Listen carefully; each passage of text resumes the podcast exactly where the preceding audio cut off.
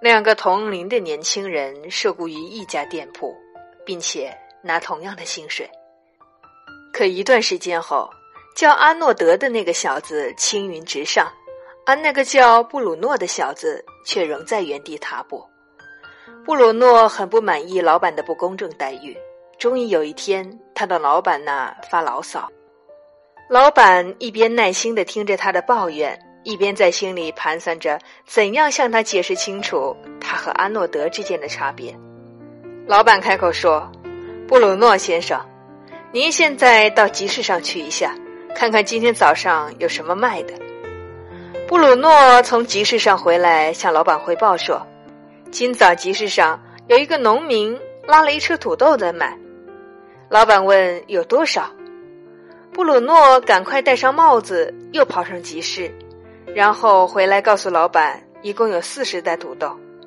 老板问他价格是多少，布鲁诺又第三次跑到集市上问来了价格。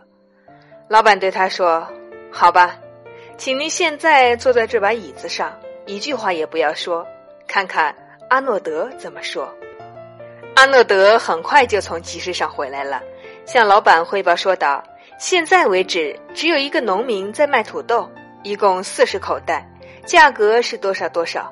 土豆质量很不错，他带回来了一个，让老板看看。这个农民一个钟头以后还会弄来几箱西红柿，据他看，价格非常公道。昨天他们铺子的西红柿卖得很快，库存已经不多了。他想，这么便宜的西红柿，老板肯定会要进一些的，所以他不仅带回了一个西红柿做样品，而且把那个农民也带来了。他现在正在外面等回话呢。此时，老板转向了布鲁诺，说：“现在您肯定知道为什么阿诺德的薪水比您高了吧？”